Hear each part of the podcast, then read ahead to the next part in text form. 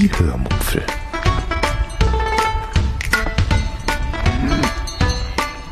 Aus dem Tagebuch einer Allgäuerin.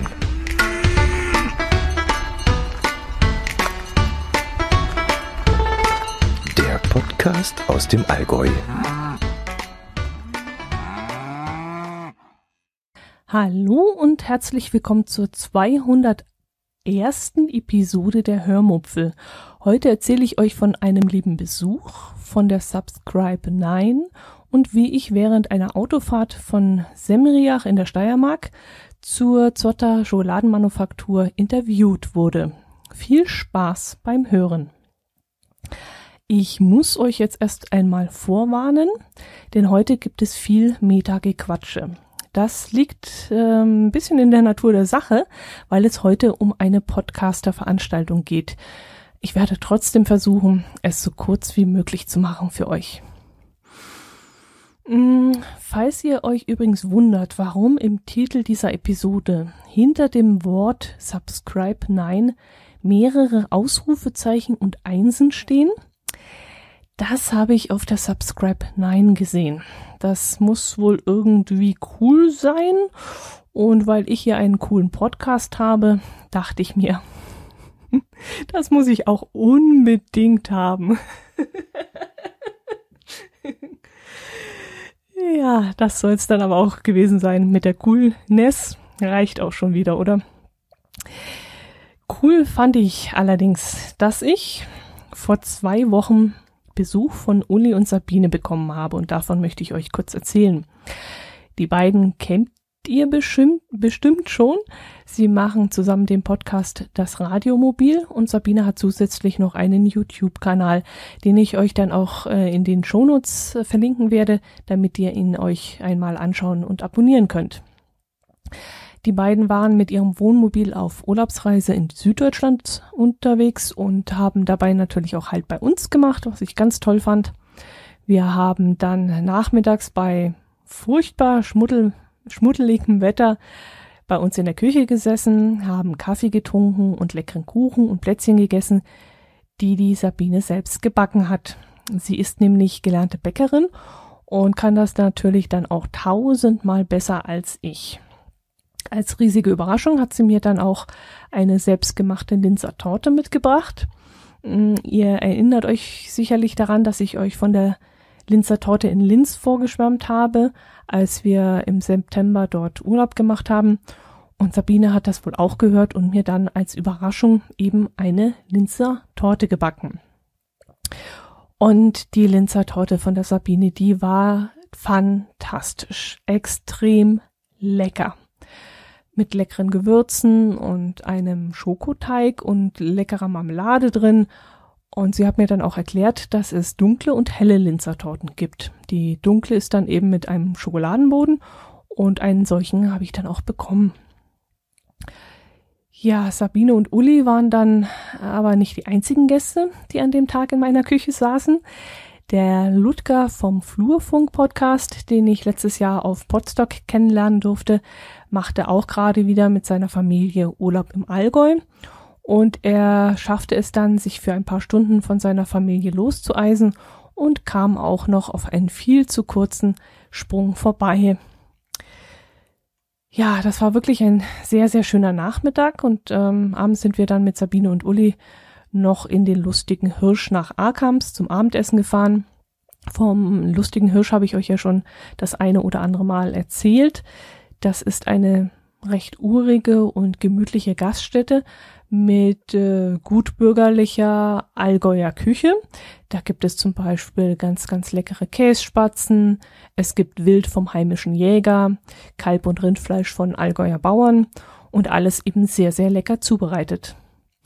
Wenn wir Besuch haben und mit dem Besuch dann essen gehen möchten, ist der lustige Hirsch eigentlich immer das erste Ziel. Wir fahren vielleicht eine Viertelstunde dorthin und weil die Gaststätte eine so hübsche Innenausstattung hat, ich überlege gerade, ob das als Landhausstil betitelt werden kann. Kann man das so sagen?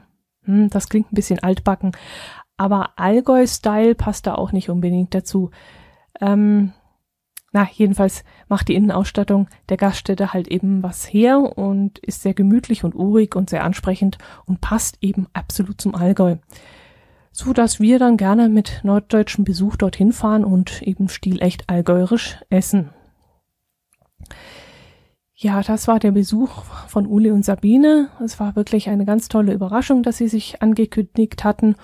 Und ich möchte mich nochmal ganz, ganz herzlich bedanken für die tolle Linzer Torte. Es war uns ein Genuss.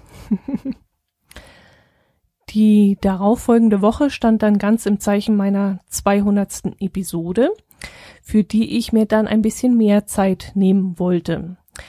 Ich habe meine letzten 100 Folgen dann durchgestöbert, sie mir wieder ins Gedächtnis gerufen und die eine oder andere kurze Sequenz dann rausgeschnitten und daraus eine Jubiläumsfolge gebastelt. Wie ihr gehört habt, haben mir ein paar meiner Podcast-Kollegen und die liebe Silke einen Audioglückwunsch gesendet und als die Kommentare dann alle reingeschnitten waren, konnte die Folge pünktlich online gehen. Ich war mir im Vorfeld gar nicht so sicher, ob ich das schaffen würde, denn auch sonst war es eine sehr stressige Woche für mich. Ach, was soll ich jammern? Es hat ja alles super geklappt und ich hoffe dann auch, dass die 200. Episode euch gefallen hat. Ich habe danach dann auch viele Glückwünsche und Kommentare bekommen und möchte mich hiermit ganz, ganz herzlich dafür bedanken. Ich habe mich wirklich riesig über eure lieben Worte gefreut. Mm, am Wochenende darauf fand in München die Subscribe 9 statt. Vielleicht erinnert ihr euch, letztes Jahr war ich in München auf der Subscribe 8 und da hat es mir so gut gefallen, dass ich euch nicht nur begeistert damals davon erzählt hatte, sondern ich mir auch schon damals vorgenommen hatte, wieder dorthin zu gehen, falls sie wieder in München Station machen sollte. Tja, und so war es dann auch. Ich bin auch dieses Jahr wieder hingefahren, allerdings nur am Samstag. Und das hatte zwei Gründe. Erstens war ich letztes Jahr nach drei Veranstalt Veranstaltungstagen dermaßen fix und fertig, dass ich mir das nicht noch einmal antun wollte. Ich war damals so voller Eindrücke, dass mir noch tagelang der Kopf geschwirrt hat. Und außerdem kam dieses Jahr noch dazu, ähm, die durch, da, dadurch, dass es zwei Feiertage in diesem Jahr gab, wollten wir die Zeit dazu nutzen, noch einmal wegzufahren. Ähm, wohin es da ging, das erzähle ich euch dann in der nächsten Episode. Das wird dann auch eine längere Geschichte und für euch hoffentlich auch wieder sehr interessant. Jedenfalls hat sich der geplante Kurzurlaub mit der Subscribe überschritten und ich musste dann einige Pläne hin und her schieben, damit ich wenigstens einen Tag zur Subscribe eben diesem Samstag fahren konnte. Vielleicht sollte ich euch noch kurz einmal erzählen, was die Subscribe eigentlich ist. Die Subscribe ist ein Treffen von Podcastern und Podcasthörern. Letztes Jahr und dieses Jahr fand dieses Treffen in den Räumen des Bayerischen Rundfunks in München statt. Und auf diesen, auf diesem Treffen werden Vorträge und Workshops gehalten, Gespräche geführt, ähm, Erfahrungen und Informationen ausgetauscht und einfach nur beisammengesessen und gefeiert. Wir haben einen Besuch auf der Subscribe so geplant, dass wir am Samstag früh mit dem Auto nach München fahren. Mein Herz allerliebster mich dort vor der Tür des Bayerischen Rundfunks absetzt und er dann das Auto erstmal in die Tiefgarage des Hotels abstellt, in das wir uns für eine Nacht eingebucht hatten. Dann wollte sich mein Herz allerliebster tagsüber in München rumtreiben, während ich eben auf der Subscribe war. Ich war dann also schon morgens um neun Uhr vor der Tür gestanden, habe mir dann gleich im Foyer mein bei meinem Begrüßungsteam, das dort stand, äh, mein Armbändchen geholt, mit dem ich dann den ganzen Tag im Gebäude und auch ja herumlief und auch das Gebäude verlassen konnte und eben wieder reinkam. Und dann ging eigentlich alles ganz schnell. Ich stand noch in der Halle, da sah ich schon die erste Podcaster-Nase, die ich kannte, und schon war ich mittendrin im Gespräch. Ja, unter anderem habe ich da den Björn vom HQ-Podcast getroffen und wir sind dann zusammen zum Frühstück, trafen dort wieder andere Podcaster, die wir kannten und haben dann ausführlich gequatscht und gequatscht und gequatscht und gequatscht. Und irgendwann war es denn soweit, dass der erste Vortrag im großen Saal stattfinden sollte. Und so setzte ich mich dann dort hinein und hörte dann gespannt zu, was es seit dem letzten Jahr so Neues zu erfahren gibt. Ich möchte hier nicht alles ausführlich äh, aufführen, was es zu hören gab. Die Themen sind auch vermutlich nur für ähm, Podcaster interessant, denke ich. Nur wenige Podcaster-Hörer unter euch werden so tief in der Materie drin sein. Und deshalb möchte ich euch nicht mit zu viel Metagequatsche langweilen. Um es ein bisschen zusammenzufassen, ich hatte so ein bisschen das Gefühl, dass die Subscribe dieses Jahr etwas mh, hm, geschäftsmäßiger geworden ist. Ich habe lange überlegt, welches Wort dafür richtig ist und habe leider kein anderes dafür gefunden als geschäftsmäßig. Also professionell wäre nämlich irgendwie doch ein bisschen falsch, weil auch Hobby-Podcaster inzwischen ein sehr professionelles Equipment zu Hause stehen haben und teilweise auch schon viel Wert darauf legen, sich qualitativ zu verbessern. Deshalb passt das Wort professionell nicht ganz zu dem, was ich dieses Jahr auf der Subscribe so gefühlt habe. Es wurde von einigen immer wieder mokiert, dass auf der Subscribe 9 viel über Geld verdienen und über Verdienstmodelle gesprochen worden ist. Ich persönlich finde aber, dass die beiden Begriffe das Problem zwar auf einen Nenner runterbrechen, ähm, aber dieser Nenner ein falsches Bild wiedergibt. Ähm, warum, das werde ich euch gleich erzählen. Eine Podcast-Kollegin zum Beispiel antwortete auf meine Frage, wie sich die Subscribe 8 von der Subscribe 9 unterscheidet, dass sie das Gefühl habe, es würden dieses Jahr zu viel Schlipsträger rumlaufen. Sie hätte zum Beispiel einen Mann gesehen, der Podcasten finanzielle Podcastern finanzielle Unterstützung ähm, bei ihren Projekten anbietet und das kam ihr wohl etwas ja suspekt vor und das ist ihr etwas seltsam aufgestoßen. Also scheint das Wort Geld doch irgendwie vielleicht eine Rolle in der Wahrnehmung der anwesenden Podcaster gespielt zu haben oder vielleicht auch bei denen, die die Vorträge der Subscribe im Nachhinein auf YouTube angesehen haben. Ich persönlich hatte eher das Gefühl, dass die Subscribe-Menschen nicht nur übers Geldverdienen gesprochen haben, sondern auch über die perfekte Produktion von Podcast, über die perfekte Verbreitung, über die effektivste und beste Hörerfindung und Hörerbindung. Und irgendwie hatte ich den Eindruck, dass alle davon reden, besser zu werden und nicht genug zu sein und dass noch irgendwas gehen würde und man müsste sich noch toppen und ja, nimm diese Software, denn nur die ist perfekt, nimm diesen Hoster, denn nur der ist der richtige, nimm diesen Partner, dann nur der ist der beste. Ja, wenn man es genau nimmt, waren das natürlich auch alles gute Tipps, um später einmal seinen Podcast zu vermarkten und damit Geld zu verdienen, aber eben nicht zwangsläufig. Ich äh, empfand bei manchen Vorträgen und Gesprächen dann auch ein bisschen einen Druck, dass ich kleine Podcasterin zwischen all den großen Fischen in diesem riesigen Becken untergehen könnte, ähm, wenn ich eben nicht diese perfekte Software verwende oder wenn ich nicht von diesem oder jenem Partner wahrgenommen werde, wenn ich nicht genug Zeit, Engagement und vielleicht Geld ins Equipment stecke, wenn ich eben nur das Ganze als Hobby ausübe. Ja, da fühlte ich mich manchmal ein wenig fremd in dieser Welt und äh, nicht, nicht bei diesen fantastischen, unter diesen fantastischen und netten Leuten, die waren alle wunderbar, aber diese fremden Themen, die dort besprochen worden sind, die haben mich ein bisschen, ja, abseits gestellt, hatte ich das Gefühl. Deshalb habe ich mich gerne zu meinesgleichen zurückgezogen, wann immer es ging, habe mit diesen Menschen dann über Gott und die Welt gesprochen und dann war auch alles wieder gut. Ja, Thema Geld. Ich weiß gar nicht, ob ich es hier anschneiden soll ähm, aber weil es eben subjektiv sehr deutlich wahrgenommen wurde, äh, möchte ich dazu doch noch was sagen. Ich persönlich möchte kein Geld mit meinem Podcast verdienen. Ich freue mich, wenn ich Kommentare bekomme und mir ab und zu einmal äh, jemand einen Wunsch von meiner Wunschliste erfüllt oder mir, keine Ahnung, drei Euro äh, über Amazon zukommen lässt, um äh, mit mir den virtuellen Kaffee zu trinken. Aber da ich einen Beruf habe, der mir Spaß macht und der auch anständig bezahlt wird, habe ich nicht vor, mit meinem Podcast irgendwann Geld zu verdienen. Was auch völliger Unsinn wäre. Der Kunde möchte ja auch dann was für sein Geld haben und wenn ich von euch Geld verlangen würde, also es ist so lächerlich, müsste ich euch natürlich auch dafür etwas bieten. Ich müsste den Podcast ja radio-feature-mäßig aufbereiten, müsste fundierte, gut recherchierte Informationen bringen, äh, dürfte euch gar nicht so ein Halbwissen immer hier erzählen, wie ich es immer mache und vielleicht müsste ich euch dann auch noch einen Mehrwert durch ja, hochwertige Verlosungen, irgendwelche zusätzlichen Bücher oder Nachschlage, Schlagewerke bieten.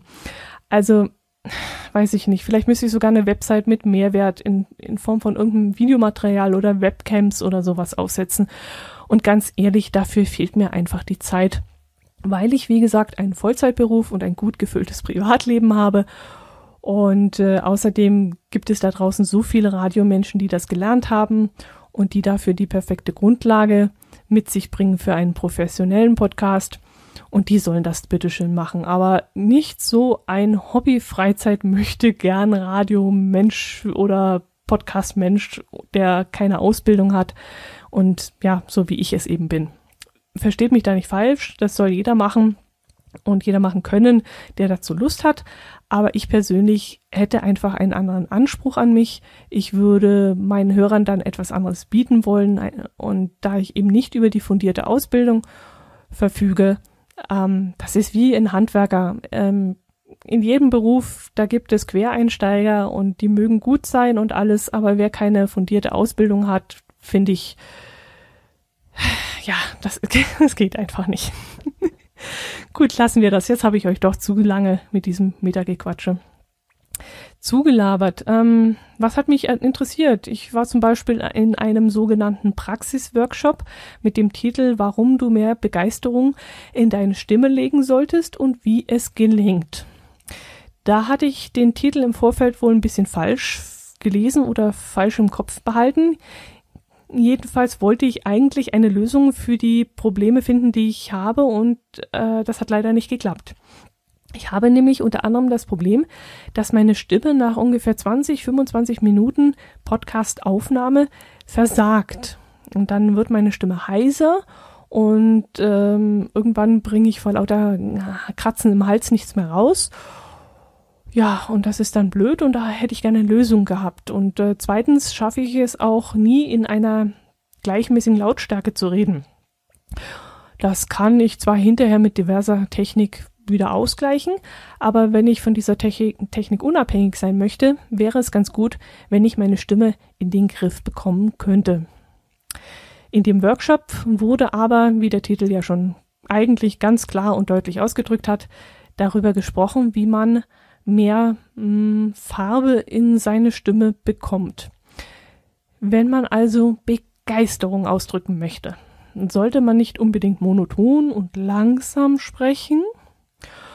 Und wenn man möchte, dass sich die Zuhörer entspannen, dann sollte man vielleicht nicht so laut und hektisch sprechen. Ja, und so weiter.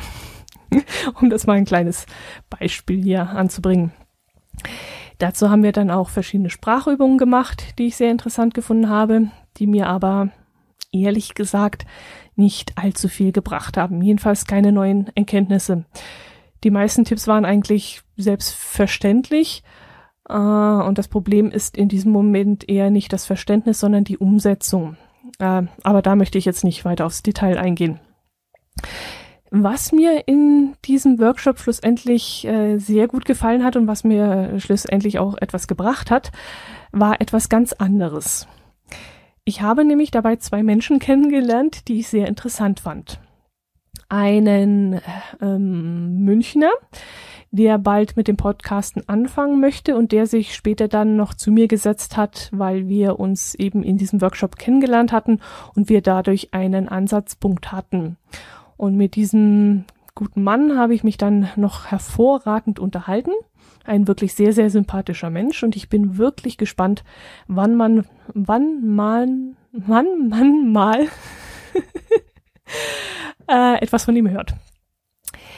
Das werde ich sicherlich mitkriegen, denke ich mal. Das äh, geht in der Podcast-Welt nicht unter, wenn da ein guter Podcast auf den Markt kommt. Jo, und die andere Person war eine junge Frau, die ich schon, die schon länger einen Podcast betreibt, nämlich Johanna vom Immer und Endlich Podcast.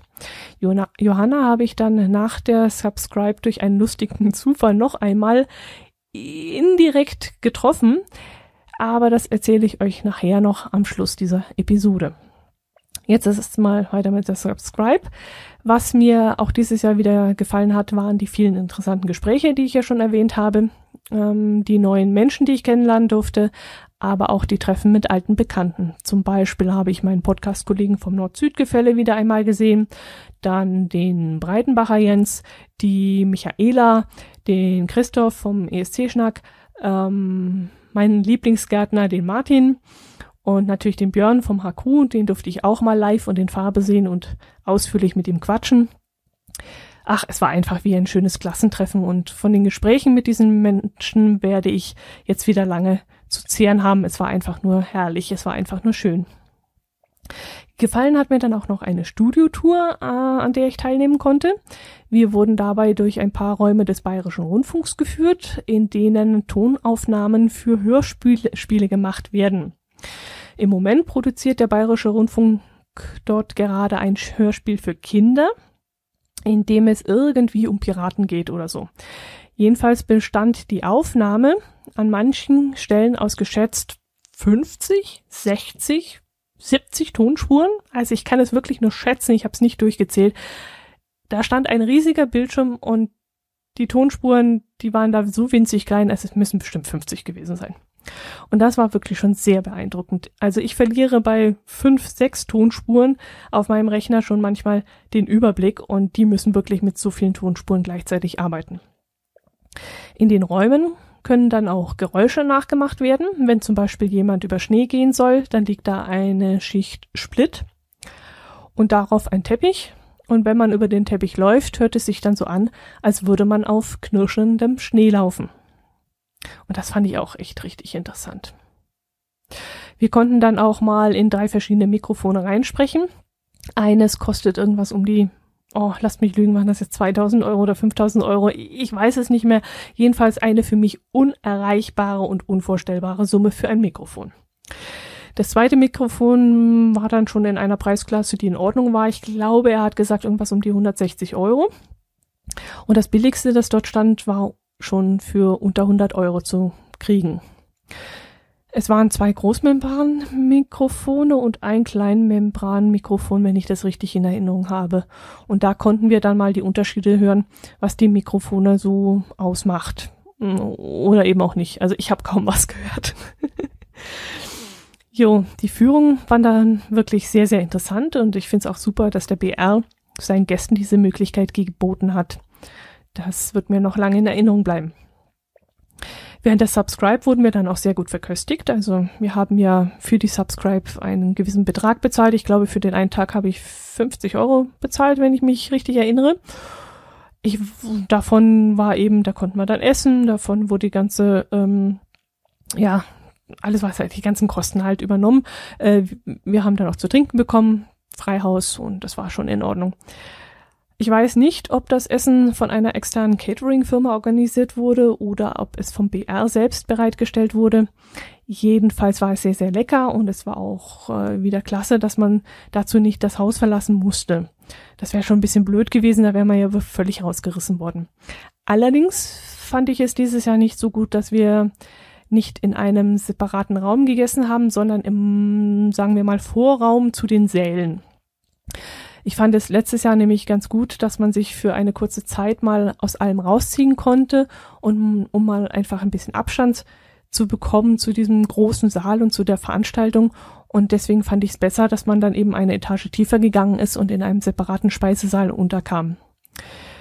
Es war in diesem Jahr in dieser Halle für mich einfach zu hektisch und zu laut und man musste sich teilweise auch anschreien, wenn man sich während dem Essen miteinander äh, unterhalten hat. Und letztes Jahr verlief sich das nach der Nahrungsaufnahme ein bisschen.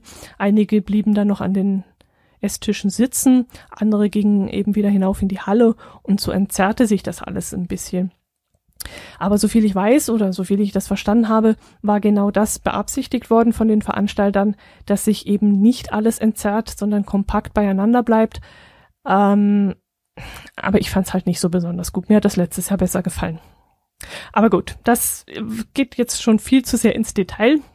Ich wollte euch eigentlich gar nicht so viel davon berichten, aber weil ich jetzt so ins Quasseln gekommen bin und das alles jetzt nochmal gedanklich Revue passieren lassen kann, ähm, musste ich das jetzt einfach loswerden.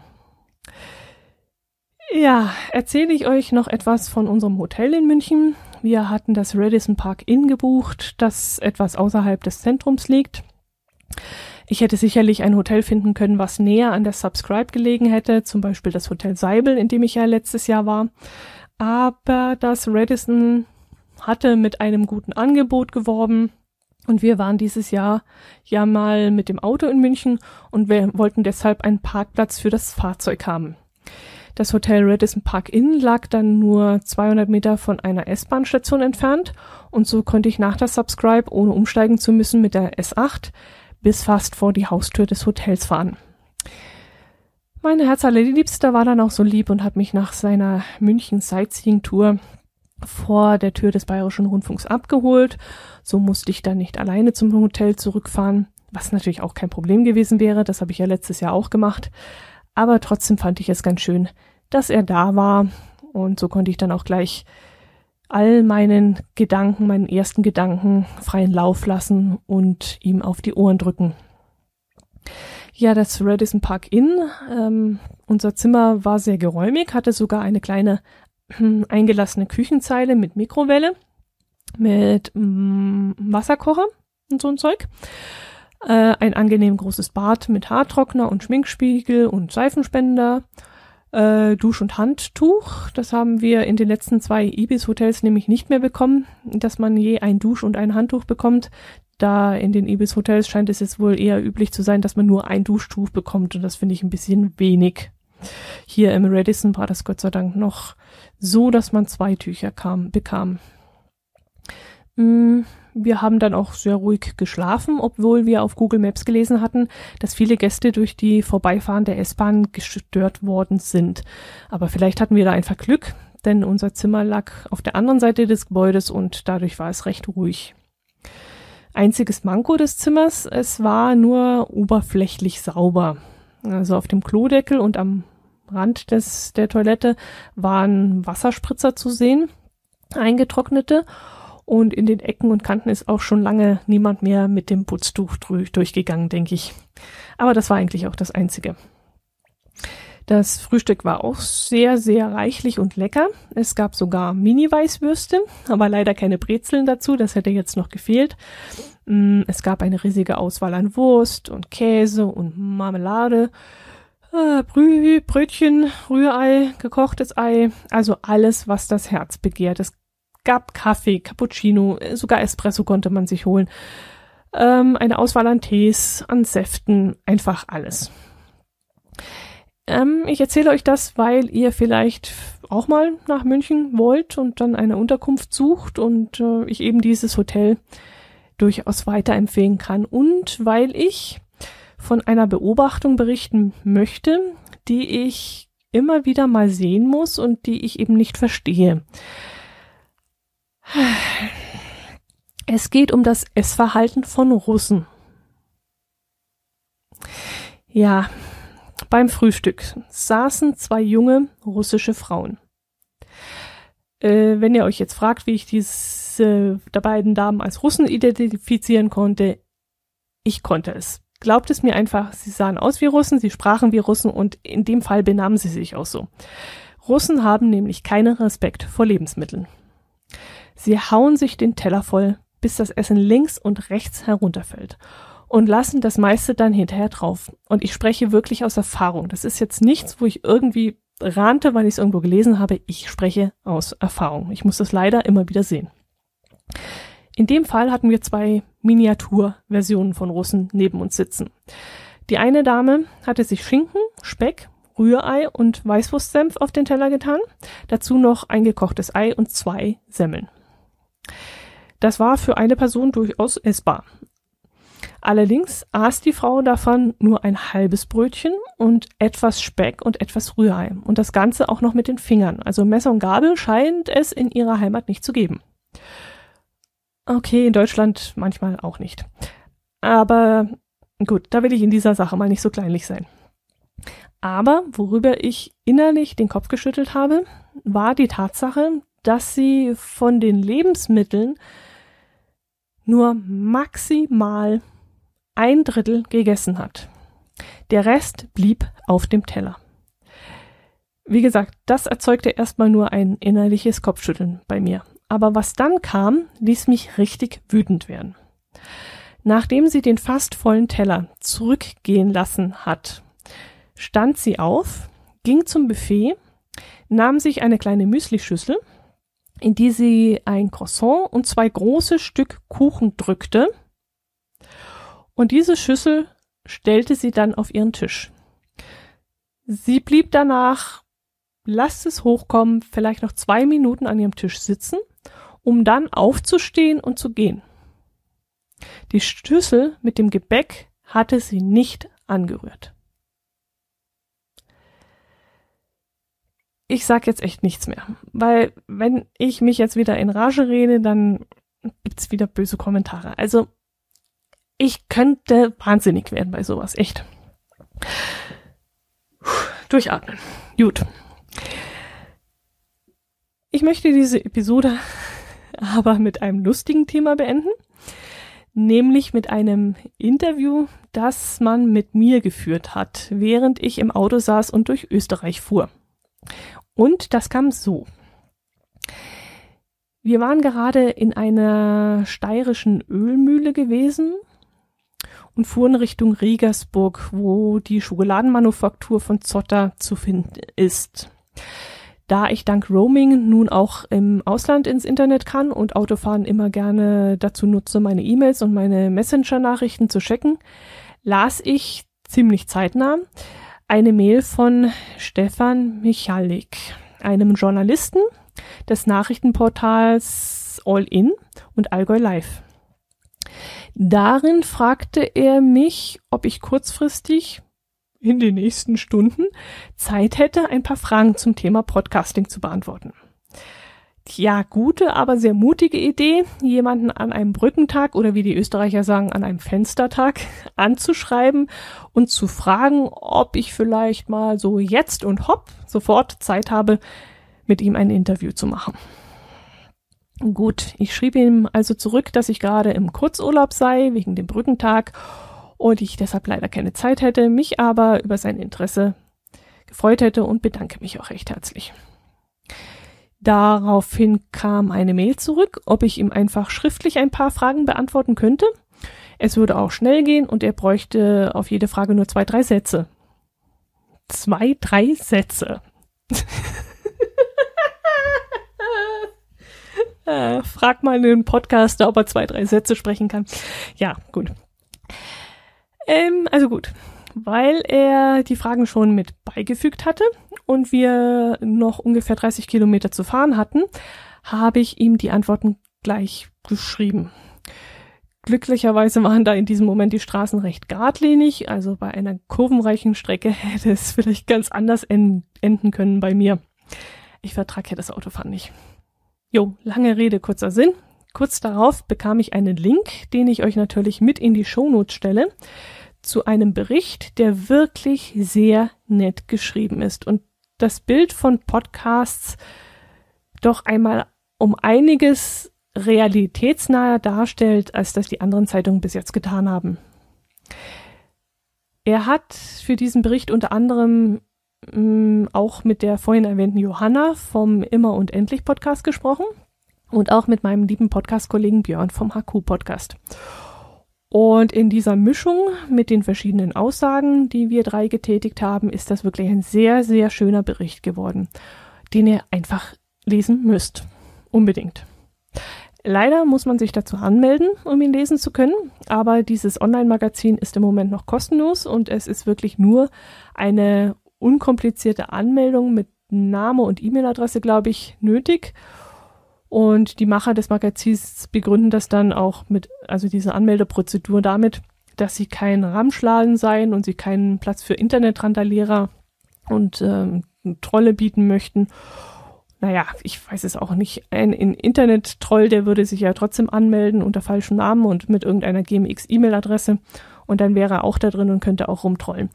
Ich denke eher, dass da ein bisschen was anderes dahinter steckt, aber darüber möchte ich jetzt hier nicht spekulieren. Der Bericht ist jedenfalls wirklich sehr, sehr lesenswert und die Anmeldung tut euch nicht weh. Und vielleicht findet ihr ja noch mehr interessante Berichte in diesem Magazin, zum Beispiel von dem ungewöhnlichen Fünf-Gänge-Menü, das als soziales Experiment bezeichnet wird, weil man nämlich fürs Essen nur so viel zahlt, wie viel es einem wert war. Oder von diesem Allgäuer Hacker, der übers Darknet erzählt. Vielleicht interessiert euch ja dann dieser Bericht.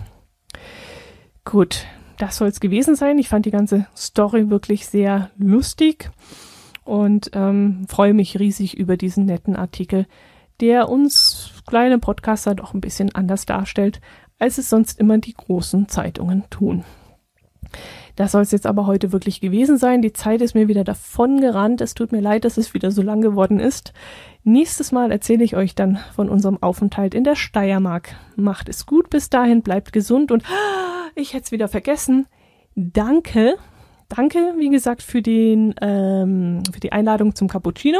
Ich habe einen 3-Euro-Gutschein bei Amazon bekommen mit dem Hinweis, dass mich Thomas B.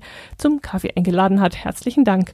Und dann hat mir irgendjemand von euch, ich weiß nicht wer, über Amazon ein Handycase kommen lassen. Und zwar ein wunderbar blaues Handycase, was auf meiner Wunschliste gestanden hat und das jetzt mein neues Smartphone schützt. Ich danke herzlich. Ich weiß nicht, wer du bist und wer mir das zugeschickt hat.